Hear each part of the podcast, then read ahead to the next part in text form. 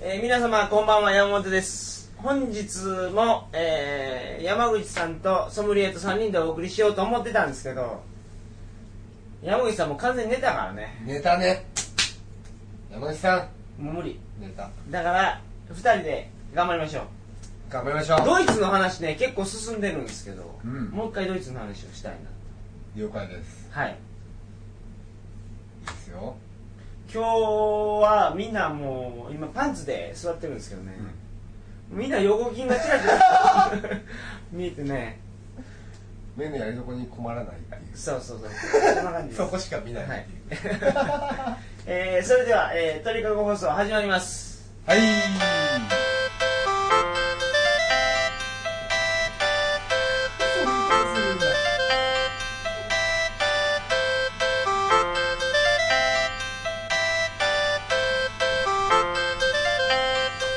えー、改めましてこんばんは2007年8月24日金曜日鳥かご放送第99回をお送りします番組に関するお問い合わせは info.tkago.net info.tkago.net までよろしくお願いしますお願いしますというわけで そこからいきますか行きましょうはい本日はえー、っとまたドイツの話をドイツの話しようと思いますエセドイツはい エセか分かんないあのね、先週の話で、はいブレーブレーメメンでしょンの音楽隊の音楽隊の話でしょ。だから今日はハーメルンの話をちょっとしたいんですよ。あぜひぜひハーメビルンー行きムま童し話つながりねた。そうそう、行った行きました行きましたよハーメルンの音楽隊の話、 音楽隊じゃない何やったっけそれはハーメルンあ そうのや笛吹き男ハーメルンの笛吹き男の話はみんな知ってるでしょうけど、知ってるのかなちょハーメルンの笛吹き男の話して、ハーメルンの笛吹き男はうん、あのハーメルンにいた子供たちがいっぱいいてうん、でそしてネズミもいっぱいいた町だとね、はあのゴミとかゴミっていうか生ゴミね生ゴミがすごい多くてネズミがやっぱり大量発生してたとでネズミがすごいうろちょろしてる時にハーメルンの笛吹き男っていう笛を吹いて街を歩練り歩く人がその笛を吹くことによってネズミを連れて行けるっていう連れて街から出せる追い出せる、そうそうなんです。だから、ネズミがすごい増えて、ハーメルンの街でうんうんうん、街の人はすごい困ってたんですよね。そその時にうそうで笛吹き男が来て俺がネズミを僕に追い出してやるよ追い出してやろうとそ言うて町に来たわうけそよほんでそいつが結局追い出してくれたんやうねそう追い出したのうんでも追い出したんだけどそれと一緒にハーメルンに住んでいた違人う違うそうじゃないんですよえハーメルンで追い出したんやけど、追い出した後に報酬をくれって言うたんですよ笛吹き男はえあそうそうそう、んほんで町の人は報酬くれんかったんやえネズミ出ていったから、うんもオッケーでえオッケーであもうもう知らんがオなッとケーみたいなうんでそこでほ報酬くれんかったから笛吹き男が怒ってまた笛を吹いて、え笛を吹いてとそれで子供連れて行ったんですよえそうなのそうですよえー、それは知らなかっただから初めネズミをオーラン流したのを笛吹き男が笛吹いて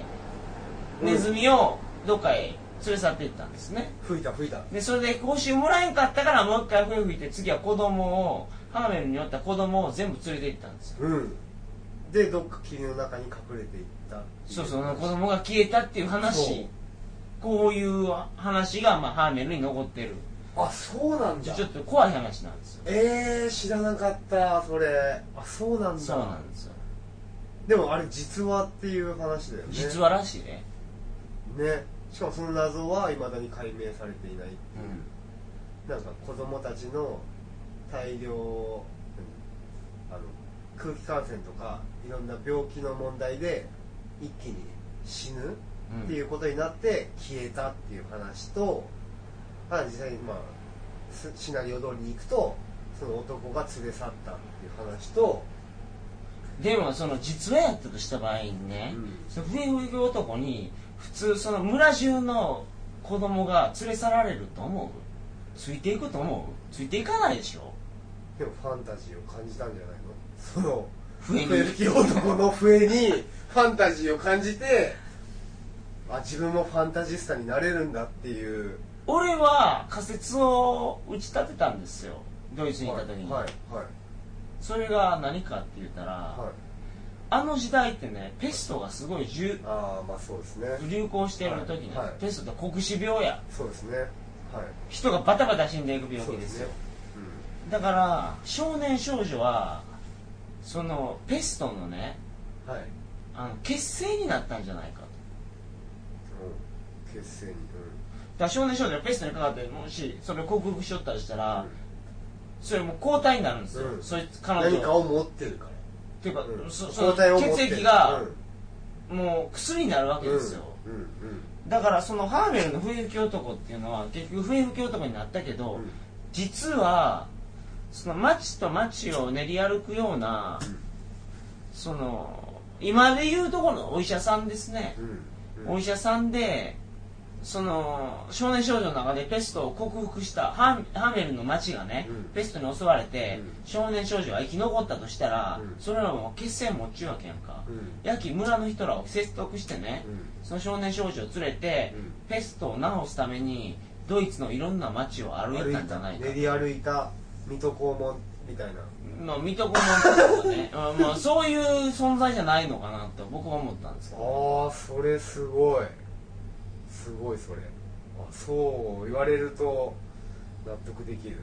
うんそれベニーベニーやったっけゼニベニーも言うたらおおなるほどにゃーみたいなこと言うええー、すげえそれすごいベニーにあ言いましたよそうねえおえなるほどねーってうんうんと僕は思ってるんですけどうんね、うんうんハーメルについてはああでもそれはあり得るうんあそうかもしれないゲズンとハイトってことだね分からんけど 俺ドイツ語全然できないんですよ あ俺大学の時にねドイツ語専攻してたんやけどねあはいもう覚えてないああなるほ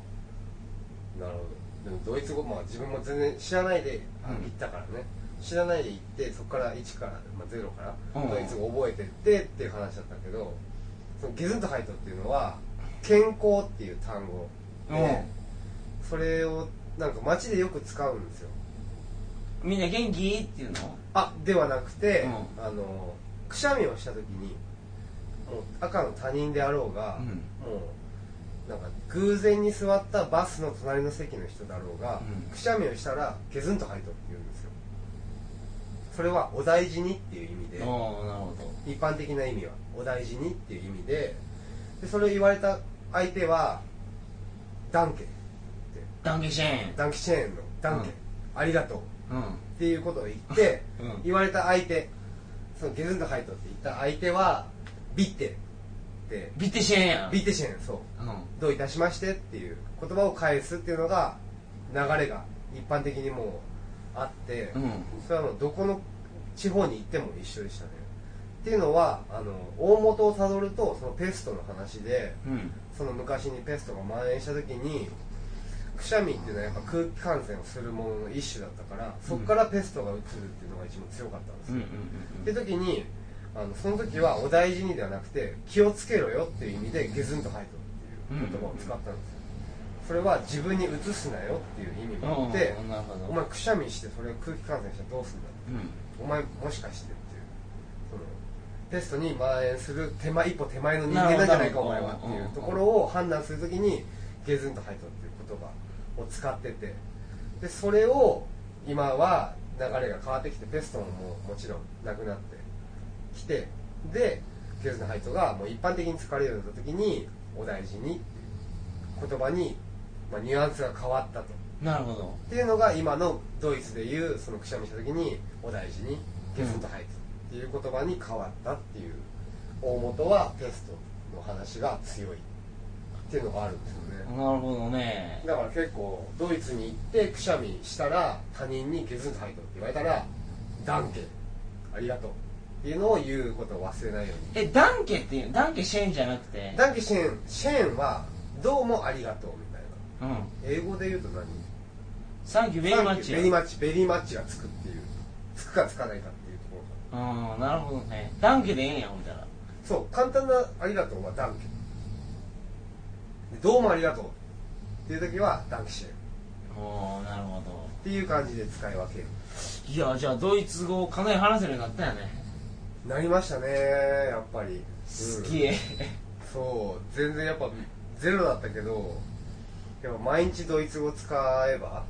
っていうかまあ使わなきゃいけない環境でもあったし日本語通じる国じゃないし英語ももちろん自分は話せないしじゃあドイツ語でやっていくしかないっていうか生きるためにはドイツ語が必要だっていうドイツで面白かったエピソードってなんかある面白かったエピソードそドイツでうなんか一つなんか一つうんあこれこんな ことあったすっごいけどこれも入って 山な口いさん思いっきり入り書いてるけどねすぎじゃないのこれうんしょうがないよもう俺ねえいやドイツにいたその10ヶ月っていうんう期間、10ヶ月自分がいたんですけどはいトータルの期間で見てうやんうんっぱ一番でかいイベントで一番でかいつながりを持てたっていうのはやっぱり山本さんと会ったりした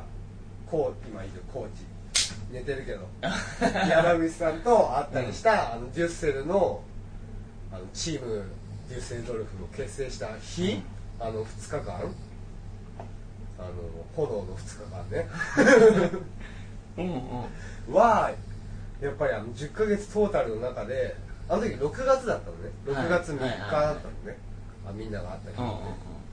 でもやっぱり自分5月に入って1ヶ月で6月3日を迎えたんだけど1ヶ月ないぐらいかなでそこから9ヶ月あったけどやっぱり一番でかいイベントはあれだったあれ楽しかったん最高に楽しかったあれでもだってあれ20楽しかったよね楽しかったでもね自分27年間の中うで、ん多分なんかあのすごい速さで急速に仲が良くなったシンクロ率はすごい高かった あれはいまだに越せないと思うきっと、うんしかもあの人数でうん20人近くいた人数がバーベキュみーんなねうん合致して、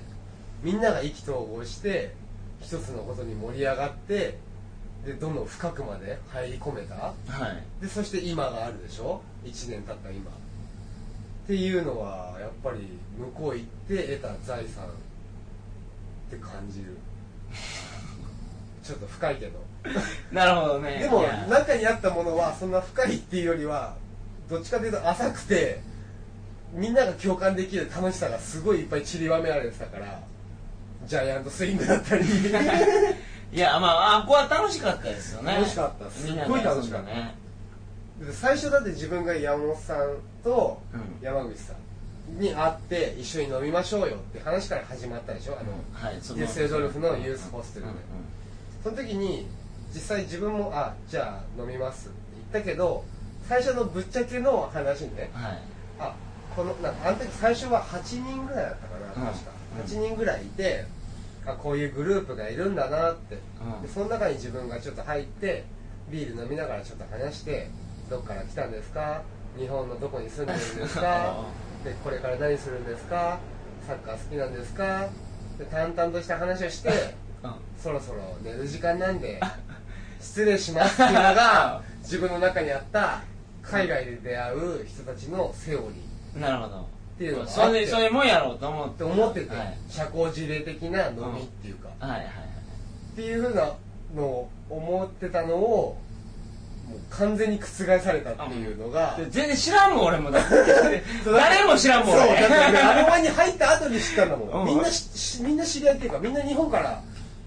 知ってる人間が、うんまあなんかどっかの友達うんつながりがある人間がぼっこり来た8人で、うんそこに俺だけが入るっていうもんだと思ってたから最初うは、んうんうん俺一人で行ってるからねで基本みんなあの時一人だったからねそうそうそう8人中8人みんなバラバラだったからねうんそれが集まってあんだけ意気投合してて、うんで来る人来る人日本人とにかく集めて、うん最終的に二十何人とかで なワりまイしたワねイ盛り上がって、はいユースのあのおっさんにすげえ怒られ てお前らやかましいってそう言われてどっか行け言そうわどれってか止まってんのにどっか行けってどこ行くんだよっていう行くとこここだろみたいなうんってそうです感じで集まってきた人たちうんっていうつながりはすごいなんか一気に想像を超えたうん理想を現実が超えた瞬間っていうのかななんかいや俺らね、あれは俺と今この思いっきり爆睡中山口さんうとん焼肉パーティーしようってバーベキューしようあって最初やったのが初めてな初めえてー、のああれなんですあよはいはいはいでそっから、うんじゃあまあ日本人いっぱいおるやろうから誘おうやって言って、うん誘ってたらあんなあ大きそっからそうそうそうえー、あそうなんだびっくりしただって最終形にだってね山本さん明日日本まずマルタに勝つんで勝つのは確実なんで、うんもう勝つとか負けるとかじゃなくてそ明日の夜バーベキューしますって言うから バーベキュー来ましょう行きましょうって言われて、もう俺試合見に行ったのに試合じゃなくてバーベキューがもう一一気にメインに 俺もうそんな話全然覚えてなくてあ俺れソムリエ覚えてんのソーセージすごい焼いて て「焼けてる?」って言ったら「これ焼けてます」って俺のお皿に入れてくれたのを覚えてますよあマジっすか、まあ、あの時はやいでも焼き 係に徹してましたからねいやだからそれがけどよかったやんあのーみんな覚えてるからねねソムリエのことあとはソムリエっていうあだ名をつけてもらったのもすごい感謝になってそうなんやそうなんかまあそれまではまあソムリエってあだ名もちろんな かったしだってあそこで初めてだって聞いたからねソムリエっていうソムリエってつけたの俺やあそうそう俺そう間違いなくそう俺やそうねうんそうでソムリエ似てるもん似てるって誰がイメージのベースかが全然わかんないもんだっていやソムリエっていうイメージなんですよぽかったぽかったはいあだけど格好となんかあのそ何なんかう全部全部ねって言ってたもんね